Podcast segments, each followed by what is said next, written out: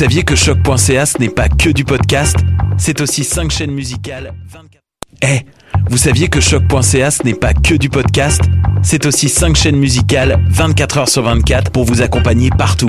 Rock, indie pop, hip-hop, musique francophone et musique électronique en écoute gratuite et à volonté.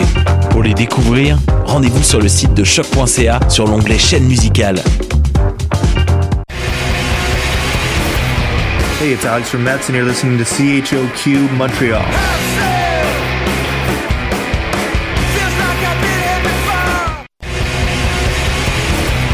Hey, it's Alex from Mets, and you're listening to CHOQ Montreal.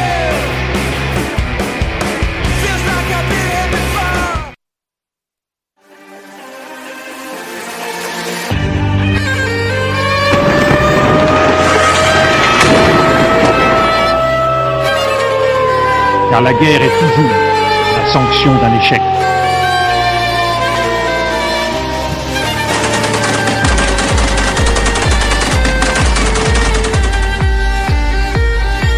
On croit en notre capacité à construire ensemble un monde méga. Bonjour à vous, chers auditeurs et auditrices. Vous êtes à l'écoute de Plein Feu, votre émission sur les conflits armés dans le monde. Cette semaine, Plein Feu sur la royauté thaïlandaise secouée par des manifestations pro-démocratie.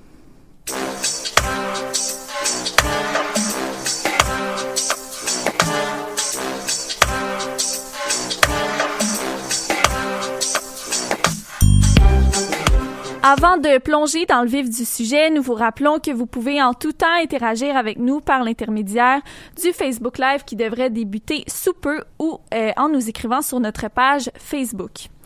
Nous voyageons en Thaïlande cette semaine, pays d'Asie du Sud-Est qui compte parmi les tigres asiatiques, donc des pays qui ont connu des décollages industriels importants à partir des années 1960. On a affaire ici à une monarchie constitutionnelle où on a un monarque comme chef de l'État, mais également une constitution qui limite ses pouvoirs. Et ce régime politique-là, c'est ce qui rend les jeunes, des étudiants surtout, en colère. Depuis plusieurs mois, des manifestations ont lieu dans les rues de la capitale Bangkok pour demander une réforme de la royauté. On assiste à un événement pro-démocratie qui s'est allumé, si on peut le dire ainsi, au début de l'année 2020. Le parti Future Forward, un parti politique de l'opposition très apprécié par les jeunes, a été dissous par un ordre de la Cour constitutionnelle de Thaïlande. L'arrivée de la pandémie mondiale a freiné les manifestations, mais elles ont repris au mois de juin lorsqu'un militant pro-démocratie a été enlevé. Par ailleurs, je trouve important de le mentionner puisque je viens de faire un pont ici entre la crise en Thaïlande et la pandémie. Et bien, à titre indicatif, la Thaïlande ne compte officiellement qu'un peu plus de 4000 cas en ce moment. Bien sûr, tous les cas ne sont pas répertoriés, mais je pense que c'est une donnée importante à situer lorsqu'on parle d'un pays en crise sociale à plein feu. Bien sûr, quand on pense à la Thaïlande, on peut aussi penser au tourisme, mais force est de constater que la réalité n'est pas rose pour les Thaïlandais en ce moment. Dans les derniers mois, le pays a fermé ses frontières aux touristes et les jeunes en ont profité pour se faire entendre par le gouvernement. Comment ça se passe, Florent, en ce moment? Bien, la situation est plutôt tendue entre la jeunesse thaïlandaise et les autorités du pays. Ça fait maintenant plusieurs mois que les jeunes organisent des manifestations pour demander plus de démocratie, mais aussi pour réformer la monarchie. Pour la petite histoire, la Thaïlande est un pays bâti sur la monarchie. Plusieurs royaumes se sont succédés avant d'arriver à la nation qu'on connaît aujourd'hui. La monarchie fait donc partie intégrante du paysage politique. Le problème qui est dénoncé avec le roi en place, c'est qu'il s'est donné plus de pouvoir depuis qu'il a accédé au trône en 2016. Il y a dix revendications qui sont mises de l'avant par les manifestants pour donner un vent de fraîcheur à la monarchie. Parmi ça, on compte l'abolition de l'article 6 qui ne, permet pas de porter plainte contre le roi, l'abolition de l'article 112 qui punit de 3 à 15 ans de prison quiconque qui critique la monarchie. Les manifestants veulent aussi que l'argent personnel du roi soit séparé de l'argent du budget royal. Ils veulent par le fait même réduire le budget royal. On souhaite aussi retirer les pouvoirs euh, militaires du roi et abolir les donations qu'on fait au roi. Par la suite, les revendications veulent euh, refuser que le roi ne divulgue ses opinions politiques et que l'on cesse de surreprésenter la monarchie, voire de l'idolâtrer. Finalement, on veut faire le point sur les meurtres de civils en lien avec la monarchie et on veut que le roi cesse d'endosser des coups d'État. C'est une liste quand même relativement courte, mais exhaustive alors de ce qu'on attend euh, de la jeunesse ce qu'attend la jeunesse pardon, de la monarchie qui règne en Thaïlande. Et du côté du premier ministre, le général Prayut Chan-o-cha, euh, c'est quoi ses attentes euh, des Thaïlandais dans le fond? Quelles sont les attentes par rapport au premier ministre des Thaïlandais qui descendent dans la rue? Bien, les Thaïlandais réclament sa démission purement et simplement. Dès que le mouvement a pris de l'ampleur dans le pays et qu'il est sorti des campus universitaires, le gouvernement a décrété l'état d'urgence renforcé pour interdire les rassemblements. Dans cet élan de répression, des dizaines de manifestants ont aussi été, arrêtés. Pardon. Par contre, euh, ça a renforcé la colère du mouvement qui n'a pas cessé de se rassembler. Un ultimatum a été lancé au premier ministre le 22 octobre, soit sa démission dans les trois jours suivants. Ce n'est finalement pas arrivé parce que Prayut Chanocha s'accroche au pouvoir, mais le ton a tout de même changé à partir de ce moment alors que le gouvernement a fait un appel au calme et au dialogue en annulant l'état d'urgence et en libérant des manifestants. Le roi et le premier ministre doivent donc travailler en collaboration pour apaiser les tensions et trouver des solutions pour satisfaire les demandes de la jeunesse thaïlandaise. La tâche s'annonce ardue puisque les deux hommes ont des liens étroits avec l'armée et ça ne plaît pas au mouvement pro-démocratie qui réclame moins d'intervention de la part de l'armée. Et euh, là, Florence, si tu permets, je vais juste faire une petite aparté. Euh, on est dans un pays en Asie. Euh, il va y avoir beaucoup de noms au courant de l'émission qu'on ne prononce peut-être pas parfaitement. On s'en excuse et on fait du mieux qu'on peut. Alors maintenant, si on se tourne justement vers les pouvoirs de l'armée en Thaïlande, euh, c'est quoi les revendications de la jeunesse thaïlandaise à ce niveau-là? Est-ce qu'il y a possibilité d'un nouveau coup d'État dans le pays, sachant que le dernier remonte à 2014 et c'est quand même ça qui avait placé l'actuel premier ministre au pouvoir? Comme le premier ministre thaïlandais est également un général militaire, l'armée est intimement liée au pouvoir. En 2017, le pays a notamment adopté une nouvelle constitution à l'avantage des militaires, ce qui ne plaît pas aux manifestants non plus. Le texte accorde plus de pouvoir à l'armée durant cinq ans et éventuellement quelques années supplémentaires, sans préciser le nombre. Les militaires ont donc une influence non négligeable en Thaïlande, mais je ne veux pas m'éterniser sur le sujet puisque Yonis y consacrera sa chronique plus tard dans l'émission. Pour conclure, je vais répondre à ta question sur la possibilité d'un coup d'État pour déloger Prayut Chanocha. Selon les différentes interventions de spécialistes que j'ai lues, les chances d'un éventuel coup d'État sont très minces, même si l'idée circule en Thaïlande. En fait, le roi, les militaires et le premier ministre entretiennent des liens étroits qui ne risquent pas d'être défaits pour le moment. Néanmoins, la situation est instable dans le pays et les milliers de manifestants pro-démocratie n'ont pas dit leur dernier mot. Ça fait déjà plusieurs mois que ça dure et le mouvement ne semble pas s'essouffler. merci beaucoup, Florent. La situation politique devrait donc évoluer dans les prochaines semaines, voire les prochains mois. Et même si un coup d'État ne semble pas envisageable pour le moment, je rappelle que la Thaïlande n'est pas à l'abri, puisqu'elle a déjà vécu une dizaine de coups d'État depuis l'instauration de la démocratie en 1932. On va maintenant rejoindre Laurence pour son super reportage. Allô, Laurence? Allô? Alors, euh, comme, tu le, comme on le mentionnait en fait plus haut, euh, parmi les raisons des récentes manifestations, il y a une demande de réforme monarchique de la part des manifestants. Et ça, ça marque un tournant important dans l'histoire de la Thaïlande. Pourquoi? En effet, et c'est important de le souligner, c'est du jamais vu dans l'histoire de la Thaïlande de critiquer comme ça ouvertement, et je dis euh, ouvertement là, en gros guillemets, mais oui, donc c'est assez impressionnant de voir une aussi grande mobilisation de jeunes critiquer la monarchie thaï, parce que depuis la nuit des temps, il y a une sorte de tabou entourant la royauté. Et là, euh, pas seulement en Thaïlande d'ailleurs, mais partout où il y a encore une présence monarchique en réalité. Et on parle pas seulement d'un tabou culturel, il y a aussi des conséquences bien réelles à oser parler contre le roi, communément appelé par son nom dynastique Rama X. Euh, ces conséquences, elles sont légales et elles se concrétisent par des peines d'emprisonnement pouvant aller, de 3 à 15 ans par acte, comme le mentionnait Florent plus tôt. C'est ce que stipule le Code criminel thaïlandais, plus précisément à l'article 112, aussi connu sous le nom de lésée majesté.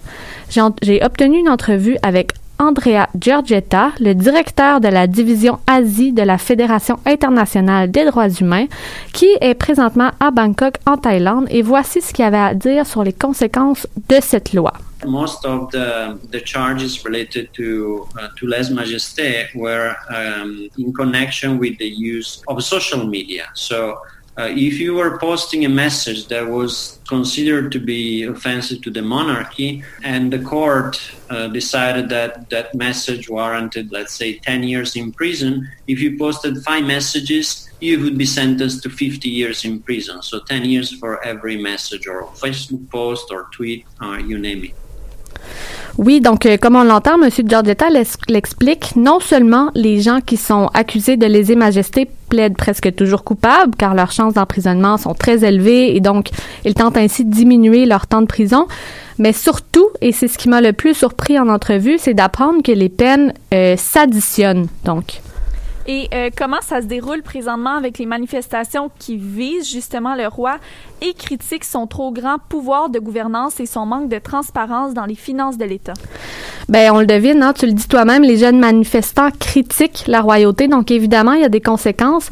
Mais c'est très, euh, ce qui est très, très intéressant, pardon, c'est que la loi ne semble pas s'appliquer de manière euh, égale pour tout le monde. Si vous le permettez, je vais faire une brève, très brève mise en contexte avant de laisser M. Giorgetta nous expliquer l'utilisation récente de l'article 112. Donc, sans trop remonter en arrière, en 2014, comme on vient de le dire, il y a eu un coup d'État qui a été déclenché par Prayut Chanucha. Et donc, de 2014 à 2017, il y a eu une forte hausse des emprisonnements pour les majestés, au point que la réputation du roi en a été affectée à l'international. Puis en 2017, le roi a ordonné au premier ministre de cesser l'utilisation de cette disposition du Code criminel.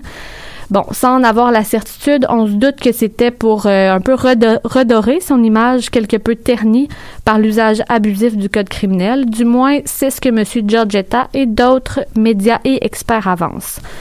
Par contre, récemment, coup de théâtre, l'article 112 est à nouveau utilisé, mais cette fois, l'ampleur de la critique envers la royauté est tellement grande, on parle de plus de 100 000 manifestants, que bon, les autorités se concentrent uniquement sur l'emprisonnement de leaders du mouvement pro-démocratique. Là-dessus, écoutons encore ce que M. Giorgetta a à nous dire. Article 112 is now being used selectively against so far a dozen or more, about 12 to 15 leaders and pro-democracy activists, um, and probably more in the coming days and weeks. But but again, it's it's a very small number of people that have been who have been targeted because they are the leaders Oui, donc on l'entend, les autorités sont rendues au point où elles, euh, elles ne, doivent viser que les leaders du mouvement, car les manifestations ont pris une telle ampleur que le système judiciaire ne pourrait euh, supporter des dizaines de milliers d'arrestations. Et ça, vraiment, c'est du jamais vu. Bon, alors on comprend que les leaders euh, pro-démocratiques seront donc emprisonnés. Euh, est-ce que ça risque pas d'essouffler le mouvement? Ah ben là, ça devient encore plus intéressant parce que, autre coup de théâtre, en entrevue lundi matin, M. Giorgetta m'expliquait qu'il venait tout juste d'apprendre que les manifestants n'ont pas été emprisonnés suite à leurs arrestations, alors que dans le passé, ceux et celles qui étaient arrêtés pour les majestés étaient emprisonnés directement là et rarement libérés en attendant leur procès. Il m'a d'ailleurs raconté euh, la triste histoire d'une personne qui a été emprisonnée pendant cinq ans sans possibilité de libération en attendant son procès pour avoir publié des caricatures du roi sur son Facebook personnel. Donc, on peut se demander si la libération après seulement quelques heures des leaders du mouvement pro-démocratique s'agit d'une stratégie du gouvernement ou du roi lui-même Rama X? Et si oui, est-ce qu'elle sera euh, calmer la grogne qui gagne en importance? C'est à suivre. Merci beaucoup, Laurence, et euh, félicitations pour ton entrevue avec Monsieur euh. Très bon reportage. Et c'est le moment d'une courte pause musicale avec Never Thought, une chanson du groupe funk canadien de Brooks que vous trouverez dans leur nouvel album Any Day Now. Donc restez les nôtres.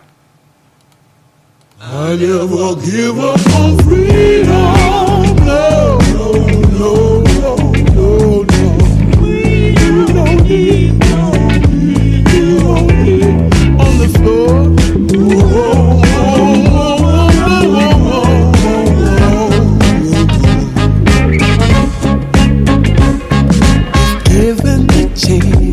it would.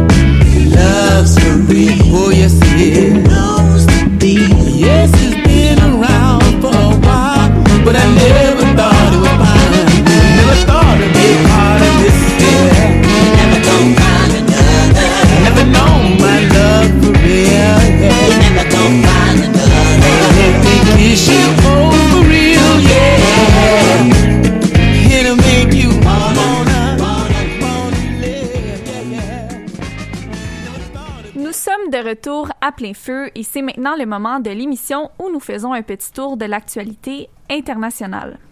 Voici donc vos nouvelles. L'armée de l'Azerbaïdjan a repris mardi le district de Lachin, le troisième et dernier district cédé par l'Arménie dans le cadre de l'accord de cessez-le-feu. L'accord signé le 9 novembre, à un moment où la situation militaire était catastrophique pour les Arméniens, consacre la victoire à l'Azerbaïdjan et lui accorde d'importants gains territoriaux. Le district de Lachin, comme celui d'Agda- d'Agdam et celui de Kelbadjar, constituait une zone tampon qui entourait la République auto- autoproclamée et très convoitée du Haut-Karabakh. Contrôlé par les forces russes de la paix, ce corridor est désormais l'unique route reliant le Haut-Karabakh à l'Arménie. Samedi dernier, le président iranien Hassan Rouhani a accusé formellement Israël d'avoir assassiné le scientifique Mohsen Fakhrizadeh, chef du département Recherche et Innovation au ministère de la Défense iranien. L'assassinat est survenu vendredi et depuis, l'Iran a accusé Israël de jouer un rôle de mercenaire pour les États-Unis. Le scientifique était considéré comme le père du programme iranien d'armement nucléaire pour le premier ministre israélien. Le gouvernement de l'Éthiopie a accordé aux Nations unies mercredi un accès humanitaire sans restriction à la région du Tigré. La nouvelle survient après quatre semaines de conflit armé entre les deux États. Le Tigré est privé de tout approvisionnement depuis le 4 novembre, jour où le premier ministre éthiopien Abiy Ahmed a envoyé l'armée fédérale combattre le Front de libération du peuple du Tigré. Le parti qui dirige la région défiait l'autorité fédérale depuis plusieurs mois. Plusieurs mois, pardon. Voilà, c'est ce qui met fin à vos nouvelles.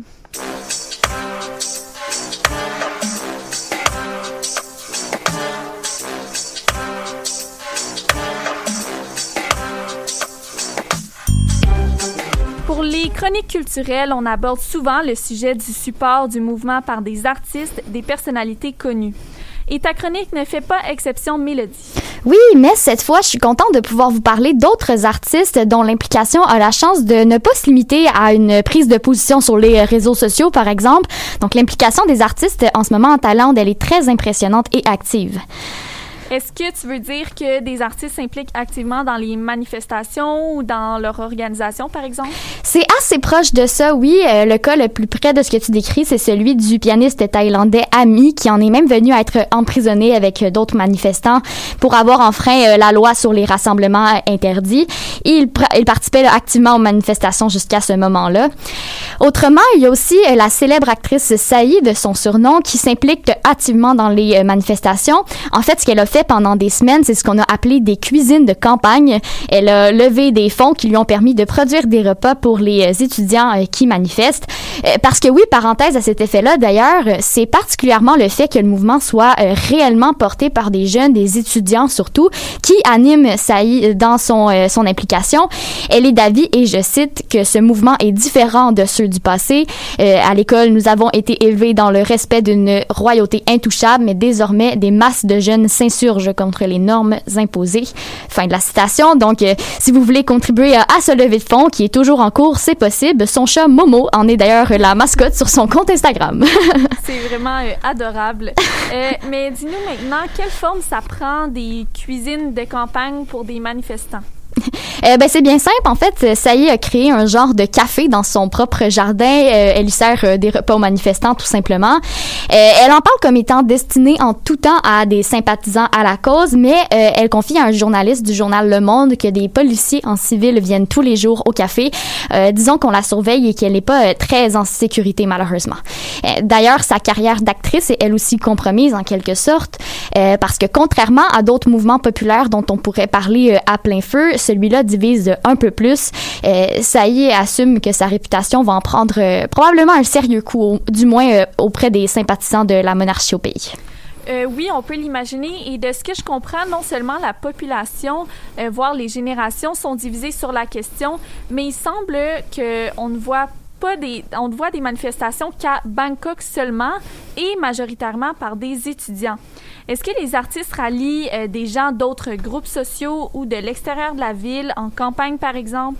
Ben, en fait, leur implication, elle a pas cet effet-là, en tout cas pas encore, malheureusement.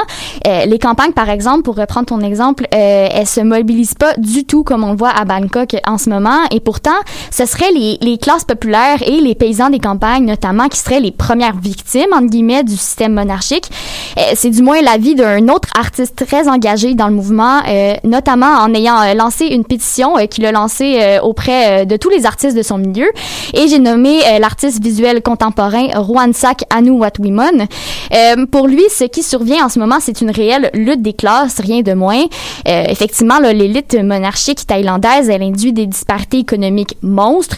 Il y a 1% de la population en Thaïlande qui euh, possède 70% des richesses, donc c'est vraiment énorme. On, on s'attendrait à ce que les classes populaires, dans ce cas-là, et la population des campagnes profitent du mouvement à leur avantage, mais non. Euh, les réformes de la monarchie, c'est pas quelque chose qui est prioritaire pour ceux et celles qui s'inquiètent avant tout des conséquences de la crise économique actuelle, ben, sur la nourriture qu'ils vont éventuellement euh, ou non mettre sur la table.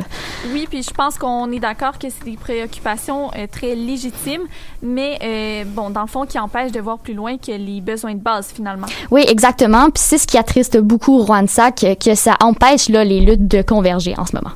Et euh, toi, Mélodie, comment tu vois la suite des choses dans les circonstances?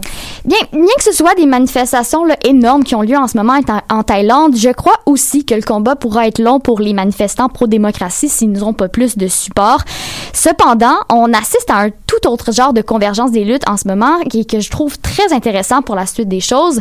Euh, après de nombreuses comparaisons sur les réseaux sociaux entre les manifestations de Thaïlande, de Hong Kong et de Taïwan, les manifestants des trois pays, disons-le comme ça, ont formé une alliance nommée la Milk Tea Alliance ou l'alliance euh, du thé au lait en français.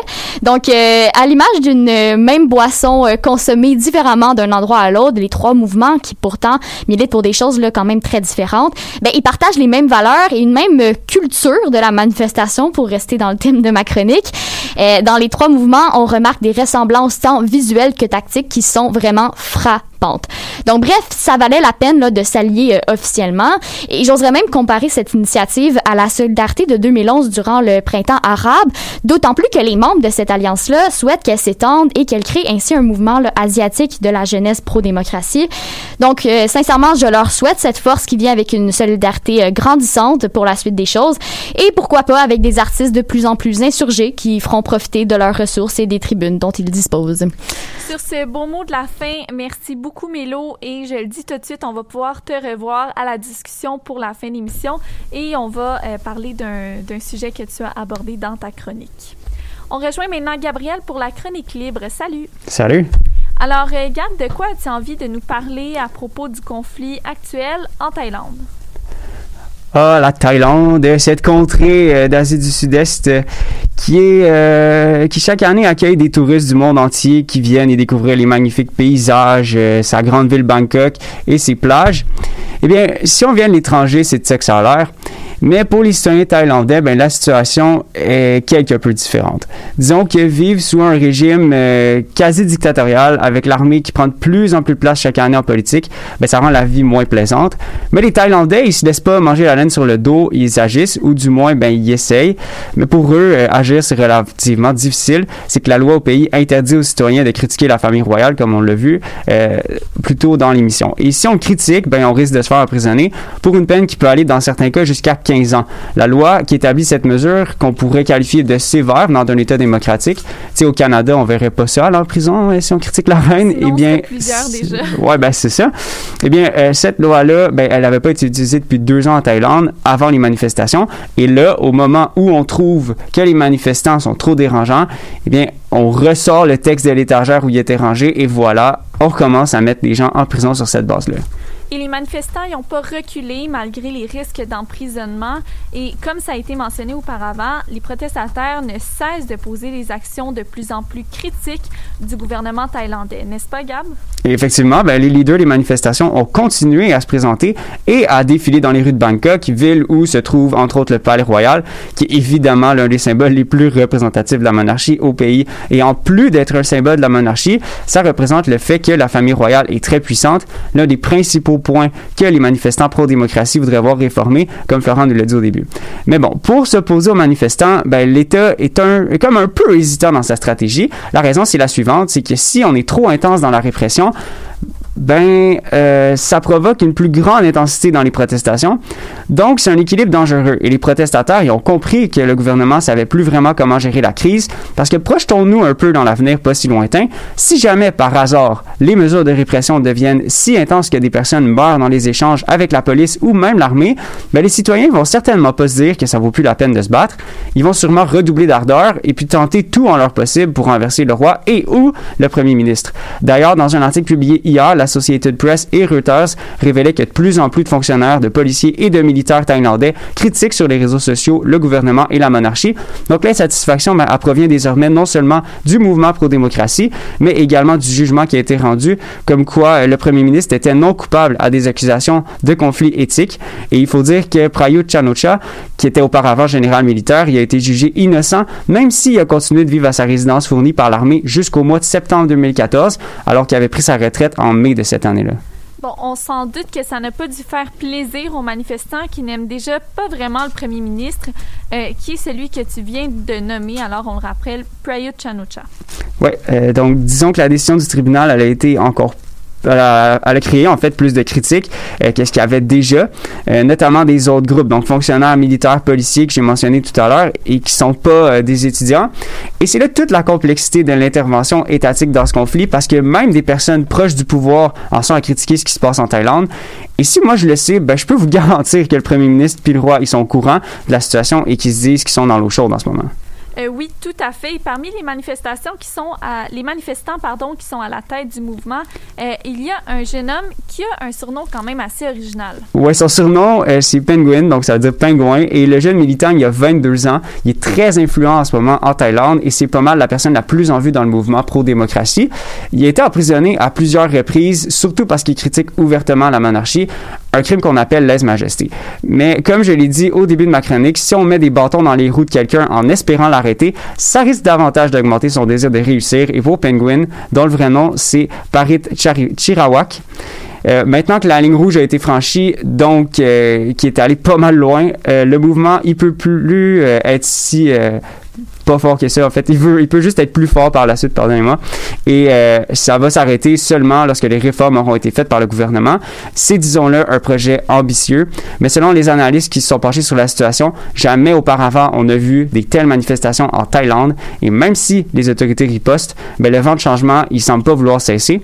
Donc, avec les manifestations actuelles qui persistent depuis des mois, on verra peut-être du changement une fois pour toutes et pas seulement un autre coup d'État qui remettrait un général de l'armée au pouvoir. Merci beaucoup, Gab. On a effectivement euh, bien hâte de voir comment la situation va évoluer dans les prochaines semaines en Thaïlande. Alors, euh, petit rappel pour des gens qui viendraient de se joindre à nous, on discute aujourd'hui des manifestations en Thaïlande qui remettent en question la monarchie constitutionnelle. Et on entre dans la dernière chronique de l'émission qui est le Zoom sur et qui va être exceptionnellement avec Mélodie euh, qui va remplacer là, à la dernière minute Yonis. Alors, euh, rebonjour Milo. Salut! Alors, Yonis avait préparé un Zoom sur militaire. Alors, qu'est-ce qu'on peut dire sur le rôle politique de l'armée en Thaïlande? Et en plus d'être le recordman du euh, nombre de coups euh, d'État militaire, là, 13 en un peu plus d'un siècle, euh, la Thaïlande a longtemps été un gouvernement dit hybride, donc mi-démocratique, mi-autoritaire, dirigé par une armée soutenue par la monarchie. En fait, depuis le renversement de la monarchie absolue en 1932, le pays a passé le gros de son histoire sous leadership militaire.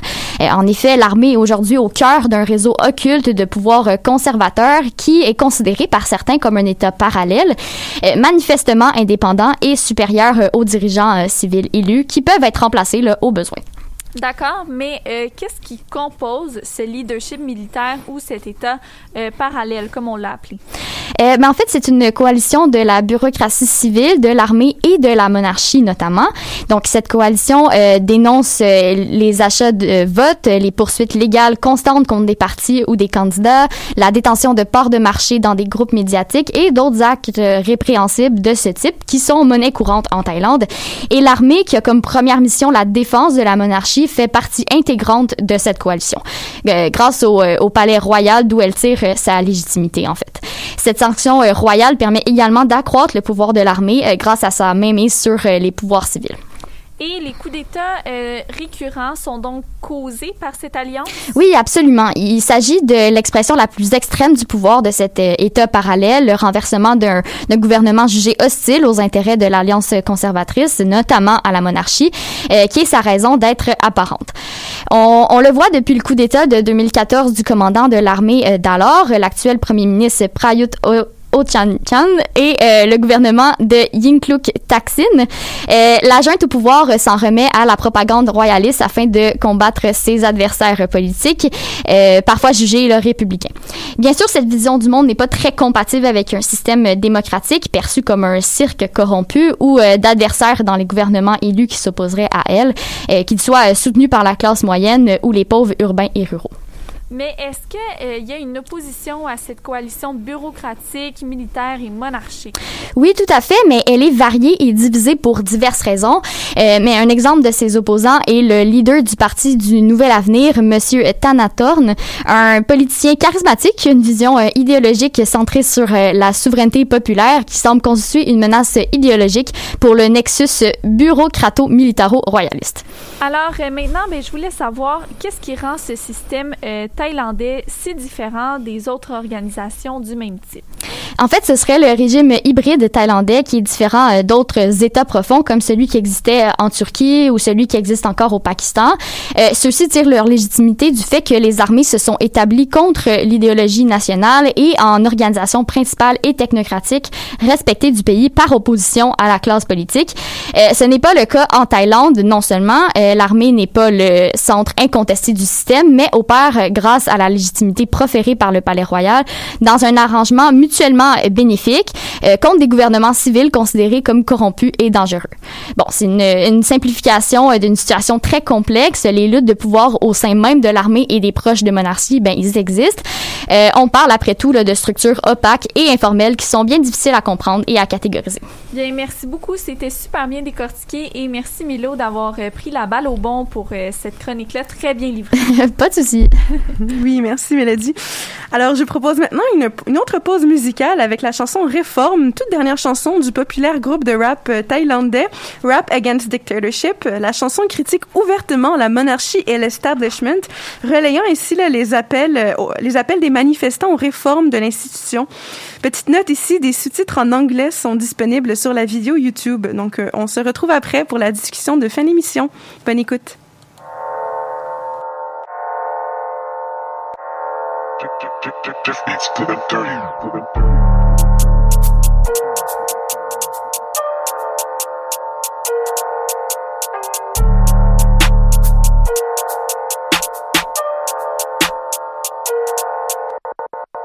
เรื่องประยุทธ์กูแม่งไม่อิน แต่เรื่องจริงกูเวลี่กูดที่บ้านกูไม่มีปฏิทิน เพราะตามจริงต้องการปฏิรูปมึงเอาเงินภาษีไปกิน พวกมึงจำเป็นต้องออกมาพูดก้มกราบไม่ค่อยจะชิน ยกสามนิ้วพวกกูชูฟังท่อนนี้และเสิ่งคุ้นๆประเทศกูมีท่อนแรกกับกู พี่น้องพวกเราโดนยิง และคนสั่งมันเชื่อเหี้ยพวกเรามีแต่ประชาชน พวกส้นตีนมีแต่ไอโอรอวันสดินาพินาศประชาราษฎร์โหร เรียกร้องประชาธิปไตยเอามาชุมนุมกันอย่างสันติ ข้อเสนอต้องย้ำจุดยืนตั้งแต่สิบจนถึงสามสองหนึ่งสู้ด้วยเสรีภาพความคิด ไม่ใช่ความผิดที่จะโดนจับบุกล้อมหน้าบ้านจับกู แล้วมาแจ้งยุยงปลุกปั่นออกไป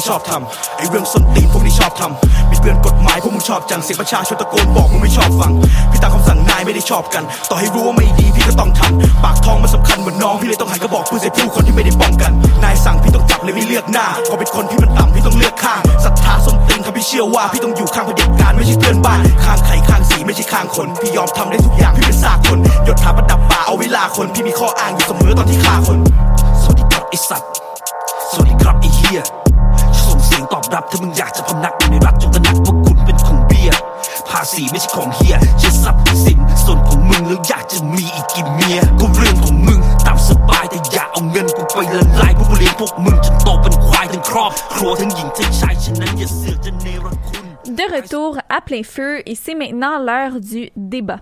Alors Sarah, je te lègue le flambeau de l'animation pour la discussion. Quel sujet tu voulais aborder cette semaine? Merci Yann. Alors pour la discussion là, de cette semaine, nous revenons sur un élément qui a attiré mon attention à la fin de la chronique de Mélodie.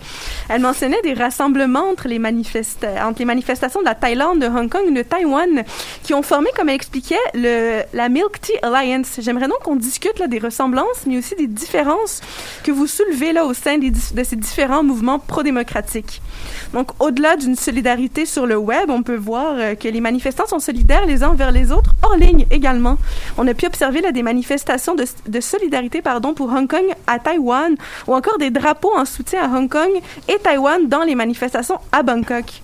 Donc, ma question pour vous, c'est est-ce que vous pensez que ces mouvements s'influencent entre eux, que ce soit là dans le déclenchement ou dans leur déroulement? Je vous écoute là-dessus. Écoute, euh, je, vais, je vais commencer, je vais prendre le micro. Mélodie, Mélo, comme tu as été, euh, t'as été présente au micro dans les euh, dix dernières minutes. Euh, oui, donc, euh, oui, je crois que les mouvements non seulement sont très similaires, mais aussi sont, euh, ils s'influencent et se supportent. Euh, donc, on, on parle dans les deux cas de mouvements qui sont pro-démocratiques qui demandent au gouvernement de rendre des comptes. Euh, on, dans les deux cas, c'est un, la racine provient de la jeunesse et plus précisément euh, des universitaires. Je dis les deux cas parce que je me concentre beaucoup sur Hong Kong et euh, Bangkok qui ont utilisé euh, Twitter comme outil d'organisation des manifestations. Que dans aussi les deux cas, on veut pacifique. Aussi, euh, les Thaïlandais s'inspirent des tactiques. euh, je pense que je vais laisser là-dessus euh, Mélo en parler. Elle a, elle a approfondi le sujet, mais on a beaucoup des tactiques similaires pour organiser les manifestations. Ouais, Euh, ben écoute, super bonne intro à ce que je voulais ajouter justement. Donc effectivement, là, dans ma chronique, j'ai pas eu le temps, mais j'aurais voulu traiter de beaucoup de ressemblances qu'il y avait, là, notamment comme tu le disais, moi aussi, je me suis beaucoup plus concentrée entre Hong Kong et, et, Bangkok, quoique Taïwan aussi comme s'y prête. Donc dans ces, re- ces ressemblances-là, il y a, comme tu le disais, là, bon des tactiques de multiplication des rassemblements, par exemple, pour euh, éviter d'être euh, ciblé par les autorités. Euh, aussi, c'est justement, il y a plusieurs tactiques d'organisation. Tu parlais de Twitter, mais il y a aussi d'organisation via des messages cryptés, encore une fois, pour essayer d'échapper là, à la main des autorités, à tout ce qui pourrait permettre de les surveiller technologiquement parlant, Ouais. on va dire. Puis il y a vraiment d'autres ressemblances, là, autant genre visuelles. là. Il y a les vêtements noirs, donc les manifestations se passent majoritairement tout habillé en noir. Le symbole du parapluie aussi, qui, qui était parti à Hong Kong, puis qui, qui a été repris à Bangkok, alors que je pense que les policiers essayaient de de- d'arroser Des les canons à eau, ouais, exactement. Puis c'était comme utilisé comme un bouclier. Puis j'ai aussi lu quelque part qu'il y avait euh, le signe de, de bras croisés pour signifier du danger. Donc ça a été repris à, Ouais, à. Bangkok pour comme signifier aux gens qu'il y avait du danger. Puis ça provenait de, de Hong Kong. Ouais, c'est ça, plein de petits signes silencieux comme ça. C'était Ouais, vraiment, euh, vraiment intéressant à voir. Euh, Puis juste pour peut-être ajouter là-dessus, euh, tu sais, il y a quand même beaucoup de différences, mais je, tu sais, on parlait de est-ce que les mouvements s'influencent, est-ce que comme, tu sais, autant dans leur déclenchement, leur déroulement? Puis euh, euh, Sarah parlait de la Milk Tea Alliance. Ben en fait, cette alliance-là, elle, elle, elle vise, comme je l'ai dit dans ma chronique, comme le but littéral, le but ultime de ça, c'est de s'influencer puis de former un genre de coalition de la jeunesse Mhm. asiatique. Donc, c'est sûr que l'intention, c'est de s'influencer, évidemment. Oui. Puis écoute, euh, j'en profite là pour euh, vous relancer sur une autre question parce que est-ce que vous pensez que la gestion de, ces, soulèvements populaires par le gouvernement s'en trouve influencée? Ben oui, non seulement ça se trouve influencé, mais je pense que ben en fait, on voit euh, le gouvernement thaïlandais vraiment tergiverser entre des répercussions sévères et une certaine souplesse. Donc on peut deviner qu'il y a peut-être une espèce de d'avance dans la réaction. On voit ce qui se passe d'avance à Hong Kong, puis ensuite de ça, on, on ajuste le tir par rapport à la réaction du gouvernement. Puis je vais donner un exemple euh, concret.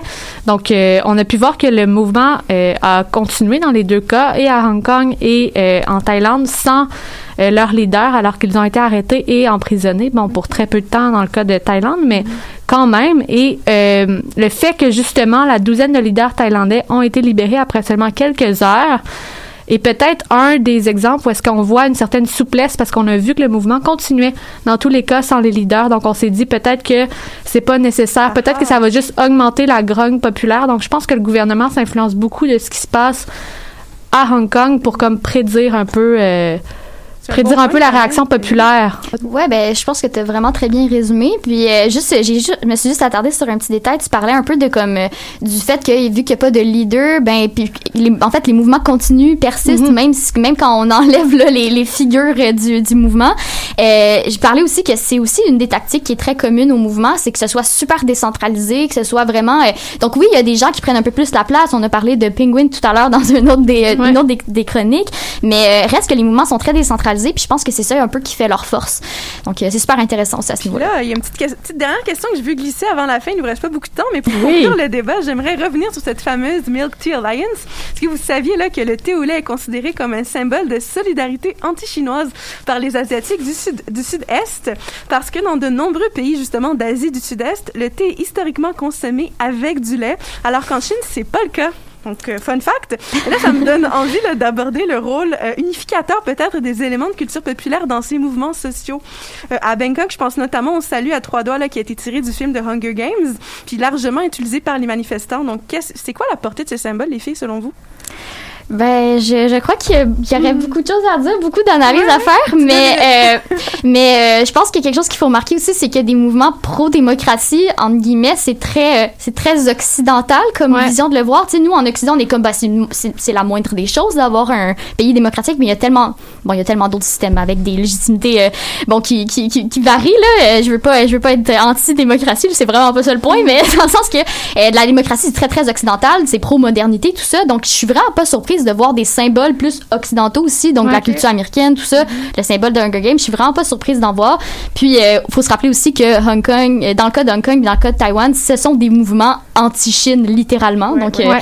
donc euh, voilà, c'est mon point sur. euh, Je veux juste rebondir là-dessus pour euh, faire, pour dans le fond, en- à Hong Kong, ils ont beaucoup utilisé la main, la main avec les cinq doigts écartés pour parler des cinq des cinq euh, demandes en fait euh, du mouvement, puis les trois doigts euh, de Hunger Games. Moi, ça m'a beaucoup fait penser au fait que les les demandes peuvent se rassembler en fait en trois catégories. Donc, on demande une modification de la Constitution ou une ré- slash une réécriture de la Constitution. On demande une démission du premier ministre et on demande une monarchie constitutionnelle. Donc, peut-être que c'est un peu le même principe. Donc, on rassemble les trois doigts pour parler des trois grands points euh, euh, que demande euh, les, la jeunesse. Et euh, aussi dans le film Hunger Games, ce qui est intéressant qui a été repris, c'est qu'on parle d'un fossé impressionnant entre les riches et les pauvres. Puis c'est un, peu aussi ça qui se passe en Thaïlande, euh, où le roi, fun fact, euh, et le, le roi Ramaik, c'est le roi le plus riche au monde. Sa richesse est évaluée à plus d'une trentaine de milliards de dollars. Donc, euh, donc euh, d'où la reprise du signe aussi euh, Hunger Games, je crois. Thaïlande, c'est le pays, le, un des plus pays les plus inégalitaires au monde. donc, euh, Exactement. voilà. Donc, euh, à voilà. noter. Merci les filles pour vos interventions toujours aussi pertinentes et éclairantes, mais on va devoir se laisser là-dessus malheureusement. Donc euh, c'est tout le temps qu'on avait. Merci de votre participation. Ça passe trop vite. Merci. Toujours, oui. Ben oui, merci beaucoup. Vous m'impressionnez vraiment euh, quand je vous entends discuter comme ça. Euh, alors, c'est ce qui conclut l'émission d'aujourd'hui. Merci beaucoup d'avoir été des nôtres. Euh, moi, c'était ma dernière dernière émission avant Noël. Vous retrouverez Magali à l'animation dans deux semaines. On espère vous avoir bien expliqué les motivations derrière les manifestations qui ont lieu actuellement en Thaïlande, d'autant plus que cette situation n'est pas isolée. Notre prochaine et dernière émission de la saison aura donc lieu le 17 décembre et on vous invite à nous écrire si jamais vous avez des idées de conflits à travers le monde pour lesquels vous aimeriez avoir des explications. D'ici là, portez-vous bien et bonne journée.